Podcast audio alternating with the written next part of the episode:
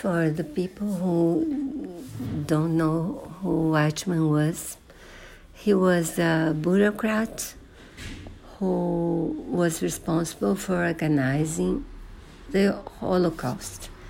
He, he created a system for murdering Jews and gypsies and all the people that the Hitler and his uh, people didn't want to survive. Survive, and this guy uh, organized all the transportation from the arrested Jews, for example, to the concentration camps, and also the way uh, the captured Jews would be um, murdered or or kept for um,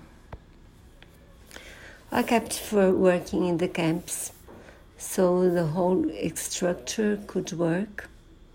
And then he he uh, ran away from German when the world was World War II was um, lost by the Germans.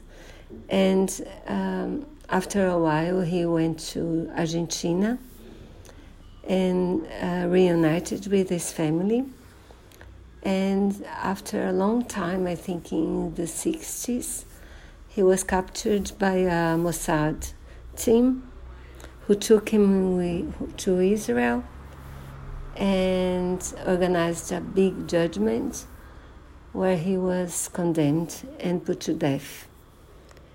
Uh, the capture is a very interesting story as well. There's a book about it, more than one book.